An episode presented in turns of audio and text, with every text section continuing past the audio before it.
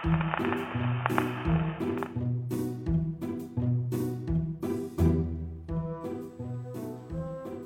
位听众好，我们今天很荣幸的，继续请到了燕窝老师，跟我们一起来聊一部电影《搏击俱乐部》。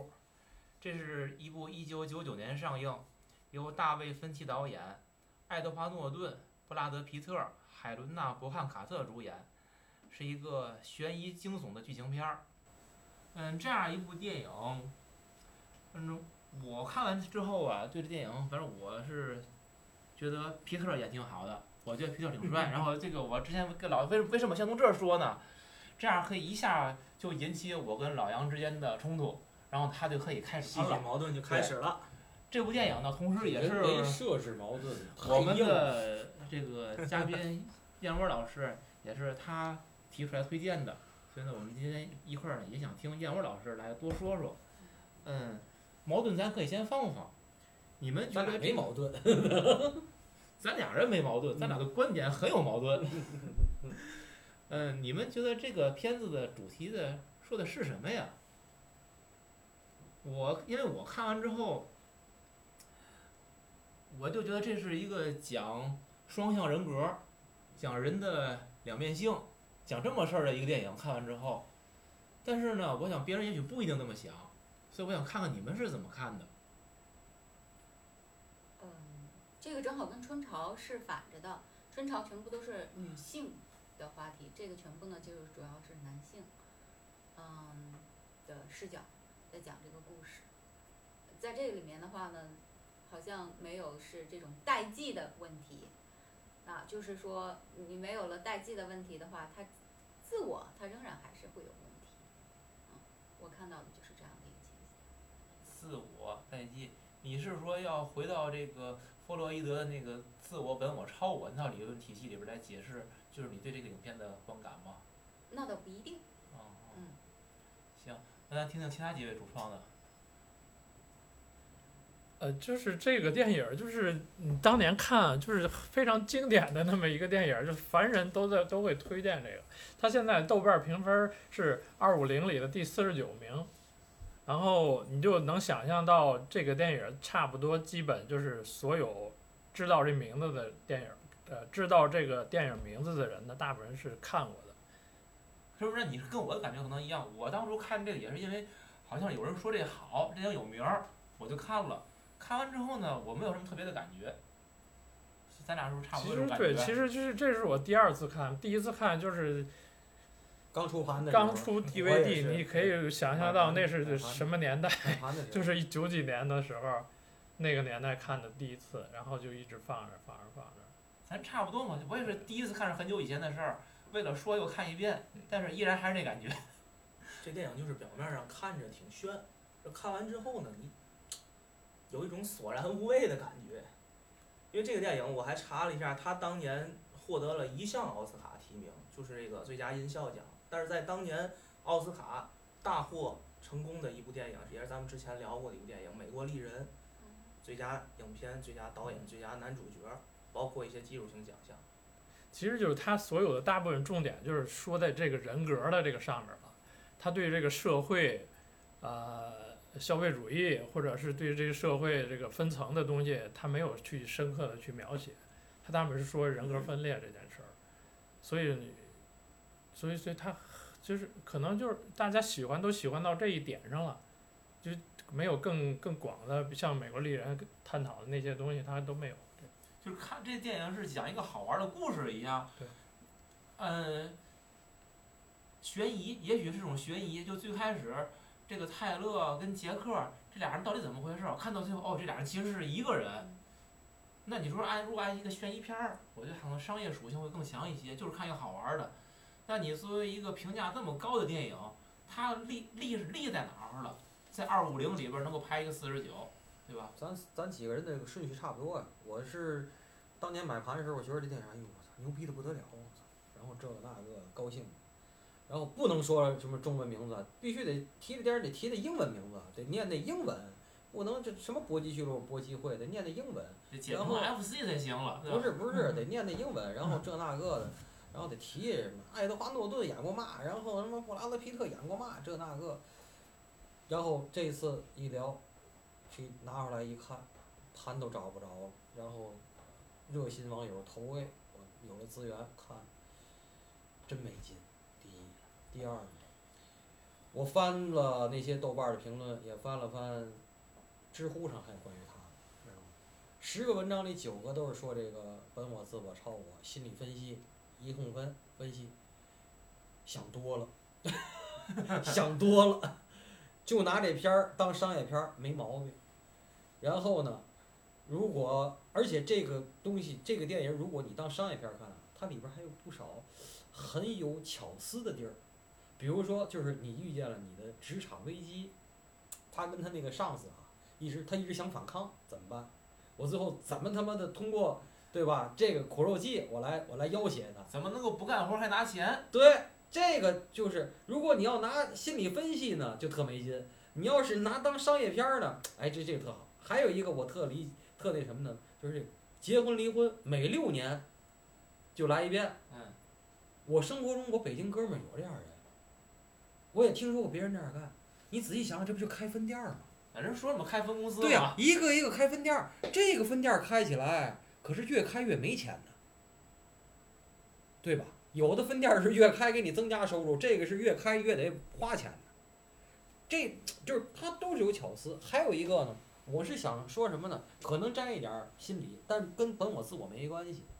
就是我想说，每个人，我一直想说的是，相信您你们也同意啊，就是，每个人其实咱们都多少有心理疾病的部分，或者心理问题的那部分人格的人格的那一部分，只是他到时候他在任何的情境下，在那种会激发的情境下，是显性是隐性还是显显性，能明白吗？然后咱们显性如果压抑的好，或者你隐藏的好，或者没有激发出来，你的社会性就比较正常。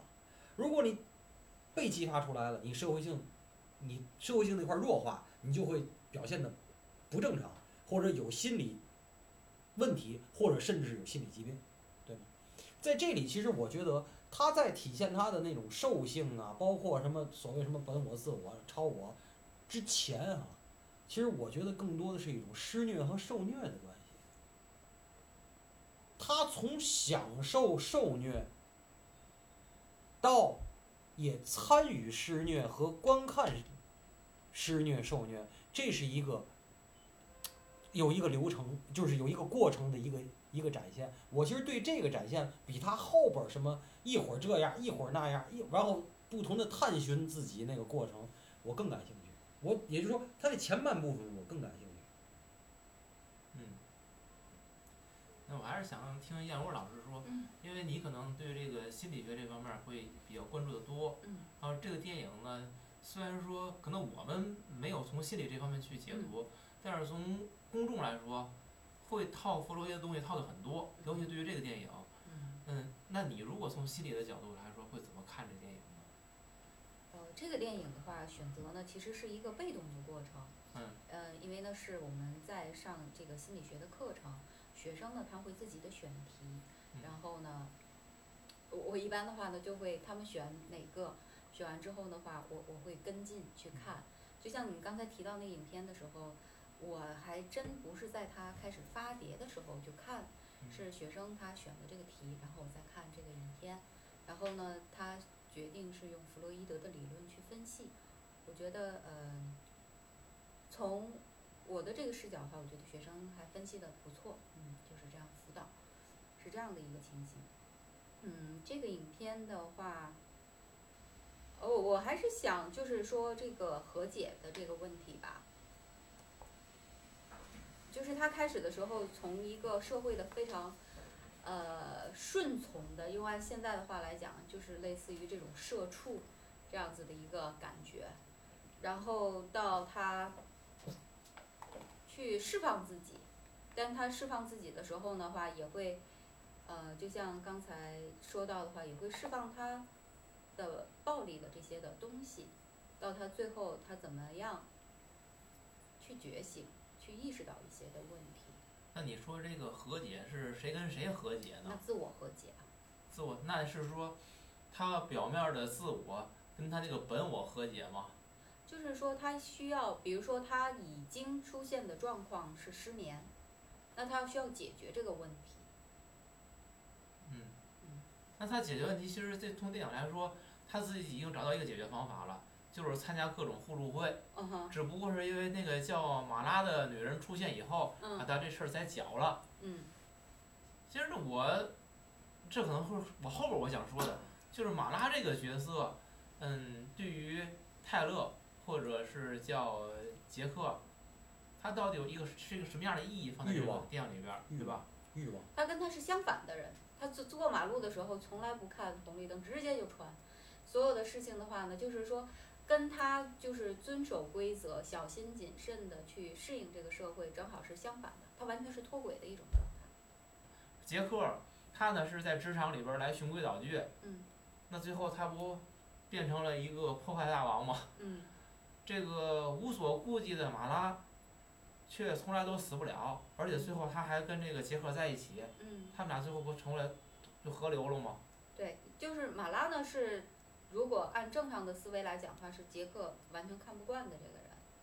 然后呢，他能够去，呃，如果我们用另外一个来解释的话呢，就按荣格的理论来讲的话，那马拉呢就相当于是他的，呃，阴影的可能去接纳，因为循循规蹈矩的话，怎么可以这样子去穿马路？然后呢，就是随便的从洗衣店、呃洗衣房里头拿别人的衣服，然后再去卖掉。然后很肆无忌惮的去做这些事情，这是他可能也接受不到的、接受不了的一些的点。但是他同样跟他有相同的，就是他是因为失眠去参加各种各样的互助会，他也是一个撒谎者。嗯，他们这是有一个共同的契机的点，就是他们都是共同的一个去去骗取别人的情感，这样子的一个角色。这个片儿啊，就是嗯被归为一种就是也算剧情片儿吧。其实我是真是觉得这个片子的整个剧本儿嗯就设置感还是挺强的，嗯因为去参加互助会就可以解决杰克的问题了，这种设定。然后呢，因为马拉来了，这互助会就失效了。我觉得这个对我来说，我就感觉他就相当于一个镜子，他看到自己的角色，他就是马拉，马拉就是他的一个，就是你他没办法再伪装了，他哭不出来了，对吗？有人看的时候哭不了。他就是在提醒你，你就是个骗子，在别人都不知晓的情况下，他可以自己骗自己，但这时候他没办法自己再骗自己，他释放不出来情感了，所以他回到家还是失眠。那他成为泰勒德顿之后，他就能继续自己骗自己了吗？泰勒不也是实际也是一种自我欺骗的产物吗？对。他就可以继续骗了吗？所以我为什么我说这个片子感觉这个设置感特别强，嗯，就所以说，就是这种东西它他去那种内内在的合理性啊，嗯我认为不太存在嗯。它完全是为了一种表达而设计这么一个过程。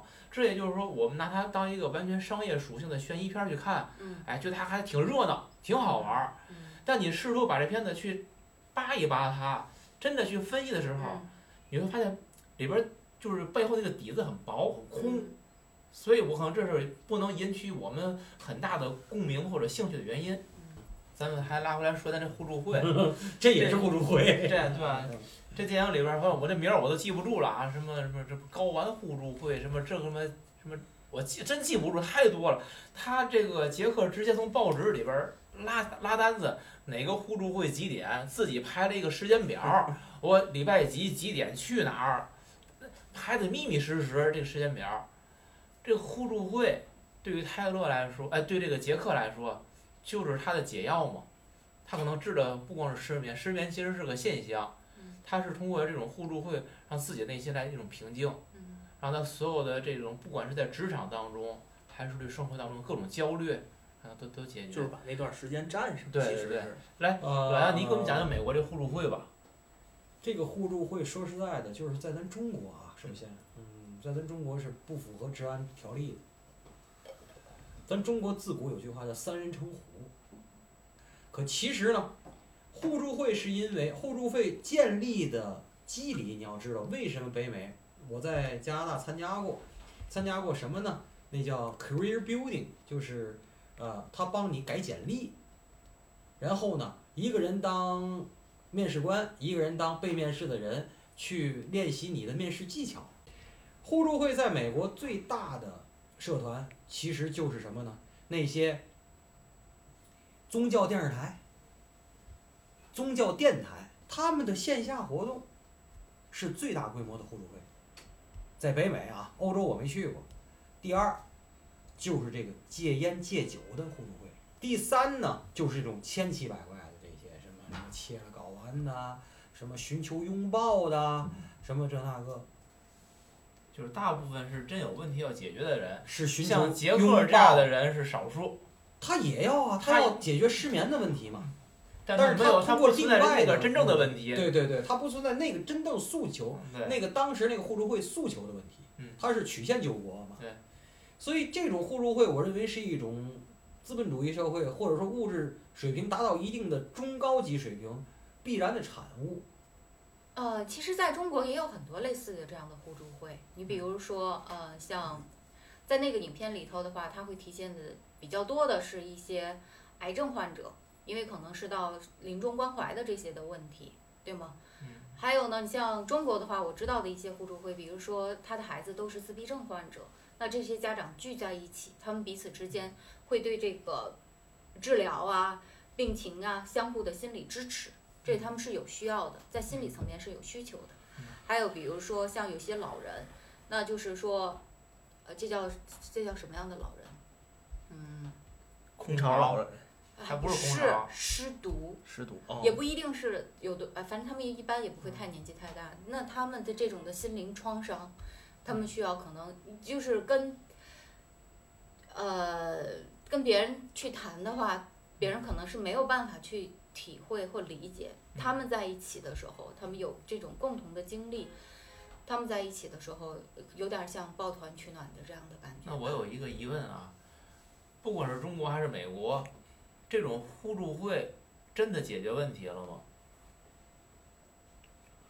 肯定这里面有解决问题的，否则这个也不会继续那我存在那我。再问一个问题，那你们觉得这互助会像不像鸦片？我跟您说的是一个这件事儿的另一面，不是鸦片的问题。您听我说啊，咱们中国人，你仔细想想你自己和你想想你身边的人，中国人喜欢刺探别人的隐私，所以这种互助会在中国存在的价值和发展的趋势就很差，就很坏，就没人会继续它。我也不愿意跟你掏心窝子，因为你特想知道我。我有一个朋可是友怎么样？可是洋人那种互助会，你知道吗？我我我我在那儿见着那球友，三十年在一起打球，打双打、配双打的球友，他不知道对方住哪儿。所以我经常会看到，比如咖啡厅里头，就是电影里那种情况，比如我跟安娜坐完了没有座了，完了问你我能拼座，我坐你这儿吗？坐你对过能坐。完了发现你挺挺面面挺面就面善的，然后你也没事儿干，哎，我就说，哎，我昨儿喝多了，然后你说怎么了？这那个聊起来了，聊一下午，我我把我这半前半生都给你讲了，然后拍拍拍拍拍拍屁股，叫什么名字？您叫 Peter 啊，我我叫什么查理啊，然后走了，你也不知道我住哪儿，你也不知道，我跟你道了我前半生的隐私，然后仅此而已，你走你的，我走我的，能明白我说的意思吗？就是外国人那个倾诉欲啊，他喜欢跟陌生人。而且他们理解的那种友谊，他越跟陌生人，他倾诉的越那个。咱这个，我跟生人说，他他给我骗了，他还知道我住哪儿，那行吗？那没戏那。这是这是两种，你懂吗？就是说他们足够孤独，所以他们就会在另外一个层面上足够多的倾诉。咱们没那么孤独。首先，咱们的城市的容量和咱们的密度足够大，而且咱们很少有独居的。现在你天天眼前的老婆媳妇儿这那个，老老媳妇儿公老公孩子什么这那个，叮咣五四，你看着眼都晕，这快呀快！你让我自个儿待会儿吧，你自个儿待会儿，你恨不得就干点你自个儿的事儿，或者哪怕放空，你都不会说你你想跟谁倾诉你能你你能明白我说的意思？我明白，但你不需要互助会，我觉我这我觉得是说，嗯，需要互助会，它实际是心灵上的孤独，就是你周围的人再多，可能你的这个心灵的孤独是无处安放的，所以他才需要互助会。那我所以我我我会问，互助会第一能解决你这种问题吗？第二一个，如果你通过互助会来达到这个目的，它是不是像毒毒品一样，使你上瘾？那你的目的是什么呢？是他解决问题吗？还是他他吃药他也是上瘾啊？所以就是我是在问，互助会的存在，它应该是来帮助大家的，他就是而且个它应该就解决问题嘛，就只是关怀而已。就是啊你能倾诉过去，那这个咱这里边儿几位老师都学过心理学，那你如果作为一个心理咨询师，他的目的一定是希望通过他的工作，让这个被咨询者可以解决他的问题，不不再来找他来咨询了。我为什么到今天对吧一个收费的没干过？可能就是我水平太低。但是我告诉你，我从我认为的，我可能有点亵渎了啊。我是刚才老师也提到荣格，甭管什么罗杰斯也好，荣格也好，弗洛耶德也好，第一，他们体系为了形成自己体系，他们都有自己的片面性，一个人包打天下不可能。第二，心理学其实在今天来讲仍然是个新兴学科。我们对大脑构造有多不懂，我们对自己的心理就多不懂。一个是物的，一个是心的，一个是唯物的，一个是唯心的。是这个然后。你听我说，所以对于心理问题，心理咨询师在我这儿看，我看了这么多实例，什么这那个的，聊五百块钱的，聊三百块钱的，垃圾桶，我不想当那个垃圾桶。而且这个什么语言疗法、谈话疗法，狗屁，我可能亵渎了。我我跟你说，真能聊好了那个，不找你，他自个儿也能好。你聊不好那个，他花一万块钱他也聊不好，狗屁呀、那那个自个儿的问题就得自个儿治。心理咨询这个事儿特别看机缘和运气。对，还有就是真的就跟气功一样，我发功了啊，热不热？热不热？你看你不信我，你不信我，你感觉不到热。这个东西就是这样，他如果来的时候就带着排斥的，就你再牛逼你也不管事儿。现在咱首先我觉得设定能明白我说这意思我明白，我理解。设定的前提是参加互助会的人，他一定是自己有需求，而且他也认可这个互助会，他认为可以从这里得到解决，他才会去。就是其实你说那个障碍本身，先扫清这个障碍，然后再去了，去了之后他能解决吗？对吧？互助会的我是觉得他应该是帮助这个人解决这个问题，经过不管那我问一次还是你一个问若干次，，题那我一个问你问题，你知道，呃，就是那个我个人认为他不是去解决问题，他其实是更多的时候是一种陪伴。只是陪伴。对所以这也是互助会一直存在看下去的意义纸。牌屋吗？嗯，那纸牌屋特关特那个什么，就是第一第一第一季里那罗素，他是选那 governor 选州长那小子，那小子是常年酗酒的嘛，然后他也参加那酗酒那互助会，那谁 Underwood 让他去参加，他就去了，然后里边儿完了他说我这个什么戒了一个月，我还在努力这那个，前面还有一大哥直接做他们做成一圈儿嘛，告诉我我都戒三年了，我这觉得说这这这儿倍儿好那儿倍儿好，我要请问你一个，我都戒三年了，他再有这互助会我还来，我来干嘛来？对，我想问啊，能明白我说，就是这是雷锋，这是人性，就是 exemplary 这种东西，那来干嘛来了？那要让我说，我又说倍儿恶心，我都戒三年了，你看你们这些不行的人，看我戒三年，我来显摆来了，这显摆也是一种心理诉求吧？我倒不一定这么觉得。我我虽然说的恶心，我觉得有那我问你，他戒三年他来干嘛来了？他戒三年，他就是靠这个互助会才能如果如果没切三年，有这个，他可能明儿就他就接着喝去了。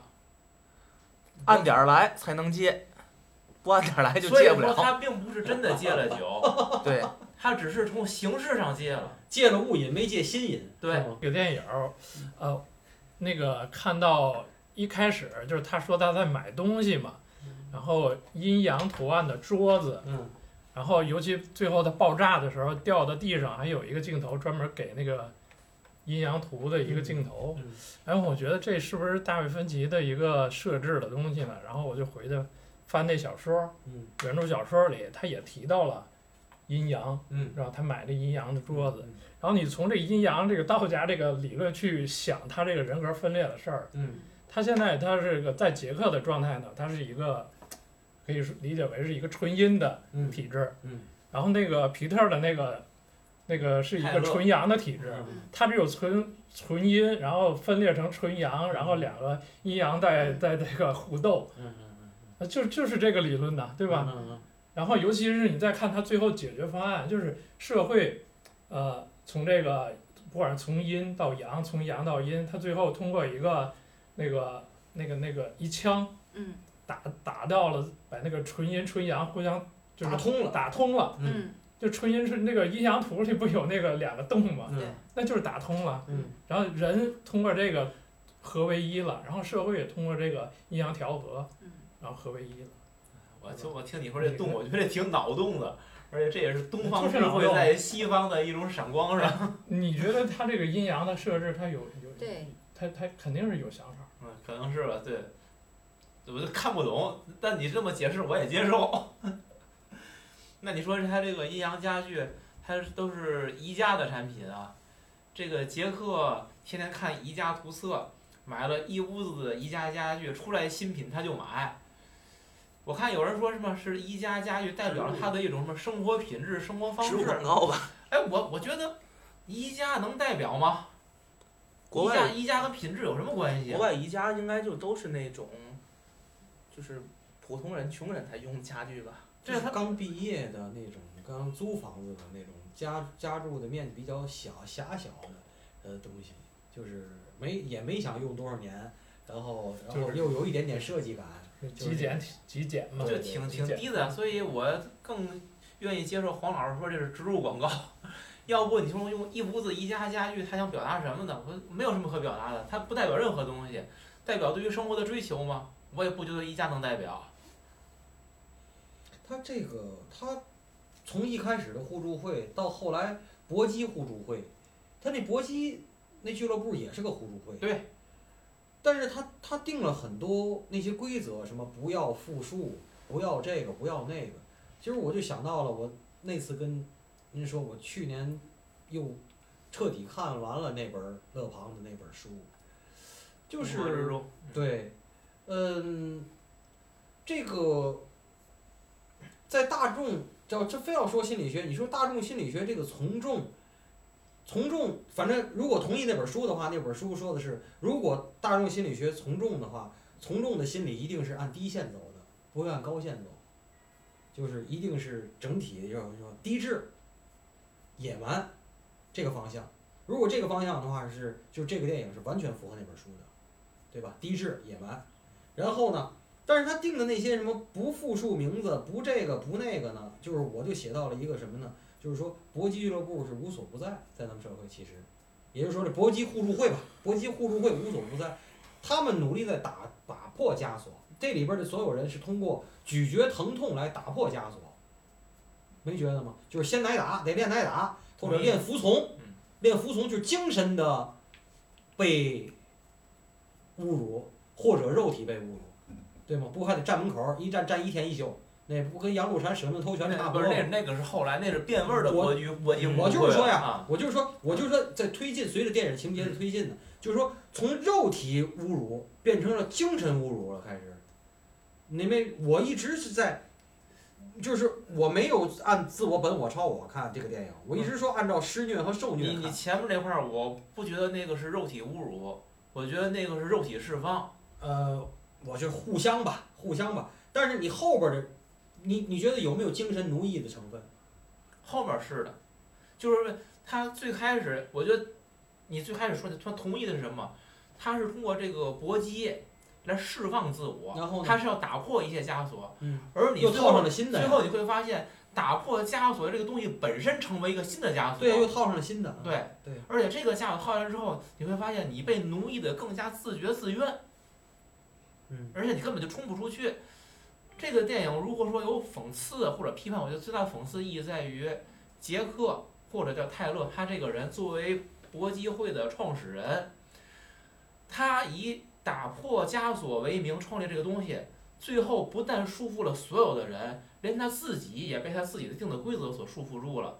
当他试图去提出任何一个问题去质疑的时候，任何人会跟他说：“你搏击会第一条规则不要谈论搏击会，然后什么不许干这个，不许干那个，你要看什么都不给你看，都捂住了。”就是你会发现，领袖本身成为组织中的一员之后，组织的力量连领袖是一起裹挟的，所以这会儿你这个领袖也只有一个选择，继续跟着大伙儿往前走。继续推波助流，做这个狂流的一个领袖，或者是被这个 狂流所淹没掉，然后甚至被他所剔除，你都没有选择，这就是一种裹挟的力量，一种组织化的力量，和你说那个乌合之众、大众那种力量，我觉得是合在一起的，是一个意思。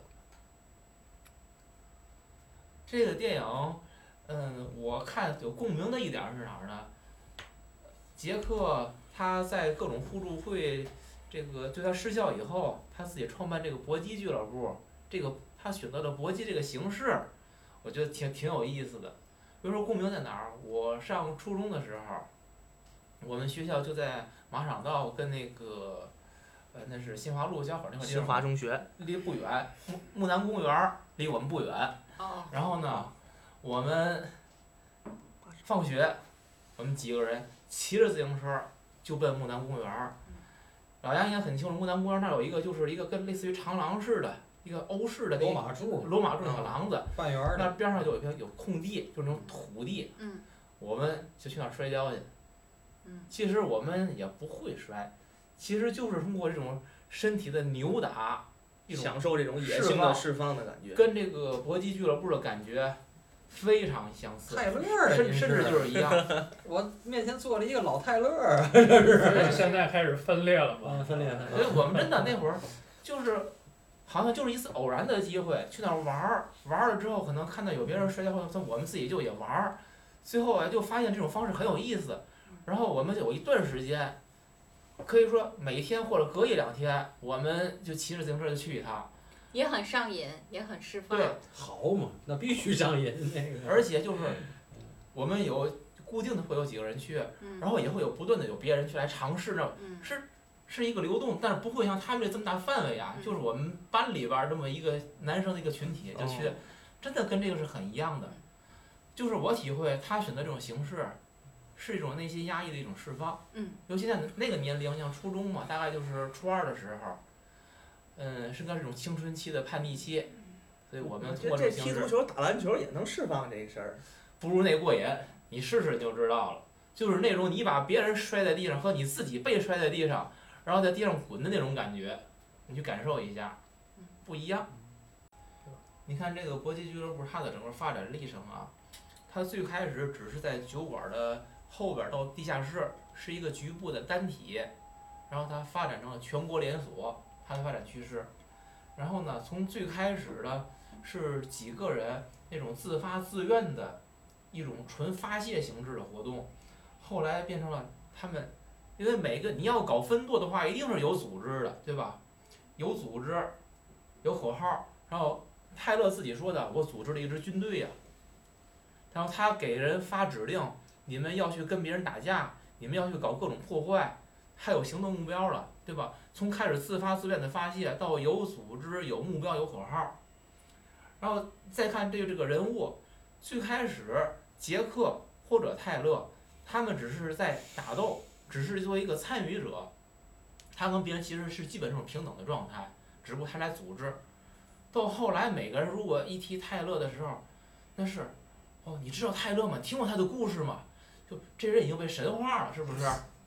那是不是他就是你看啊，偶像神话，个人崇拜，然后他说的话就已经成为宪法一样的东西了，那是要绝对服从的。天王和东对吧？然后后来就是再不说，再到后来，就泰勒这样一个已经被偶像化、个人崇拜到极点的人，他会发现，他自己也已经控制不了这个东西了。就是刚才我说，他被组织裹挟了，这个组织的力量已经大于一切了。所以我说，他最后已经具备了一个邪教所需要具备的一切必要条件。他可能只需要最后再去干点什么事儿，他就真正成为一个有行动的邪教组织。嗯，这个电影最后这种，嗯，杰克跟马拉在那个大楼里边看着他们爆破的一栋栋摩天大楼倒塌那个场景，我最后看了是非常失望，有人觉得很震撼。因为我看的人觉得过程中，很美，对，我看的过程当中，我就一直在担心他们这样一种社会反叛行为，你如何，你跟这个社会，你不管是和解，还是你个人最后被碾压，还是你把这个社会破坏了，不管你用什么，你需要有一个结果嗯。最后你给我看他们把这些楼炸了，他站在这儿，然后这个泰勒跟杰克他们这个一个人的双重性格，他们俩又决裂，那你最后这个问题是怎么解决的呢？就是这个影片本身是没有答案，而他给的这种，嗯，给的这个结尾呢，让我不能有什什么联想，也找不到答案，反正就是让会让我感觉不知所云，所以我非常失我望这个延续。我以前一直的灰灰调啊嗯，这个我给您说说，如果这个电影不是我开的脑洞的话，是真实发生的话，不是他自己想出来的，那我就告诉你，他是道德枪毙理想，然后携手欲望，窃取财产，继续没羞没臊的生活。也符合我以前说的，从混沌到有序。怎么从混到混沌到有序呢？就把一切坏手段使足，最后一定就有序了。对是吧？就是你刚刚说的，就是，呃，他这个组织已经失控了，尤其是炸大楼的这个几个这个这个事儿呢，是由那个泰勒来主主导的。嗯，然后他发现他两个他一他的人在这一刻，他通过阴阳他调和好了，嗯，但是那个事儿他解决不了，那社会上那个事儿他必须也得，他收不了手了，嗯必须也得通过这个爆炸来去重建这这这这个系统。对，至于至于这个系统是纯阴还是纯阳，还是阴阳调和炸完再说的，对，那那炸完再说是后续的事儿了。建立美丽新世界呀。好吧，那就让大爆炸解决一切问题。对呀、你原来我说爱他就带他看旋转木马，对吧？这是什么这叫什么？哦，对，我刚才我原来说的是什么？若他是历尽沧桑，带他看旋转木马。对，然后如果涉世未深，就带他这个看人间繁华，对对吧？现在呢，带这女的怎么办？看万物坍塌嘛。咱们不就等待美丽新世界吗？词儿都是连本儿的。而且还是押韵。他看到的是坍塌的世界，但是他和玛拉的世界是重新建立起来了。在之前的话呢，他只是生活在一个孤独的自我的世界里头。在这个时候的话呢，他第一次的话，他会关心到玛拉的玛拉的安危，对吧？他他当然就像说组织里面的事情的话，他是他建立的，但是这个组织建立之后的话呢，它是失控的。就像你说群体的这样子的话，我们在我们既在群体之在群体之内，就像整体和部分，他们相互之间的这样子的决定的这样的关系。那同时的话呢，我们可以看到，就是说，在在表面上来看的话呢，我们就先叫他 Jack，他其实他跟其他人也是一样，他是没有名字的，他就是这样子去叫的，他是无名的，他是没有存在感、没有价值感的。然后呢，他的自我自我是虚弱的，他去去破坏这些规则，他找到了这种力量，但是他会发现这个力量也也不是他能够解决所有的问题。最后，他能够，我觉得他在某种程度上是升华了，他找到了，他能够跟他人去建立关系，跟妈妈一个真实的一个女性去建立这样子的关系。他去 care 这个鲍勃他的死亡，你知道吗？就是你说这东西，嗯，仅从观点而论啊，咱嗯不说别的，我我只能用三个字来表达我的观点，嗯就是我不信。嗯，你不信在哪一个点呢？就是所有你说都不信。所有就是你说的这些，就是谁跟谁和解啦，谁跟谁重建了啦，嗯，我全都不信。你看老子有点拉不回来那感觉。这这这电影就我又看完之后，因为咱们既然决定要说这个电影，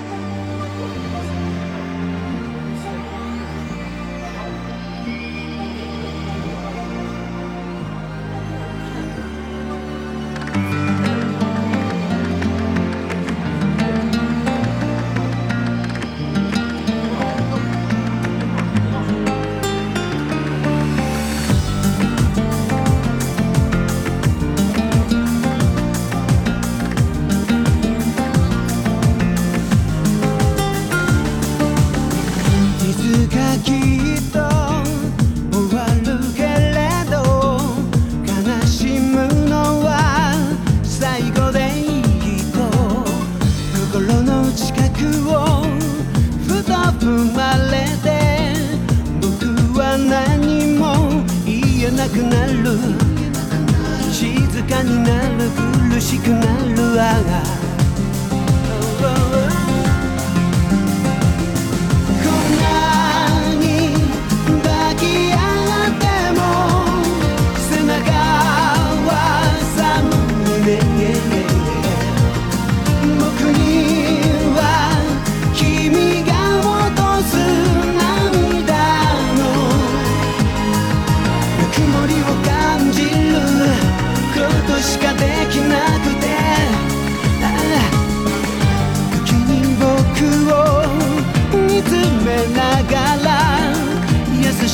coalesce.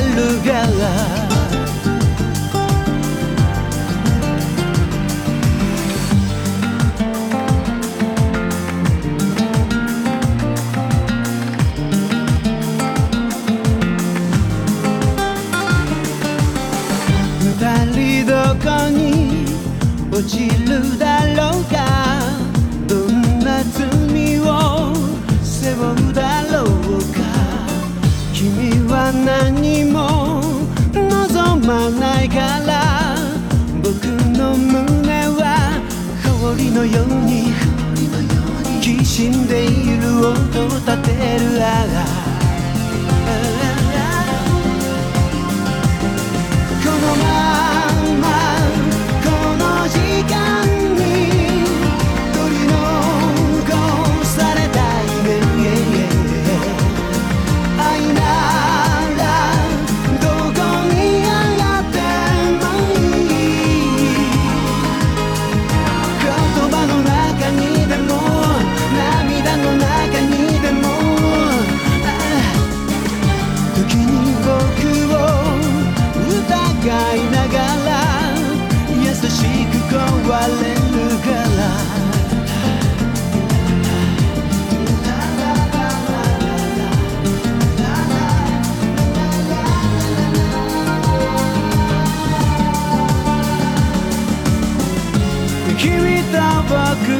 どっちが先に雨の中の旅に至るのか？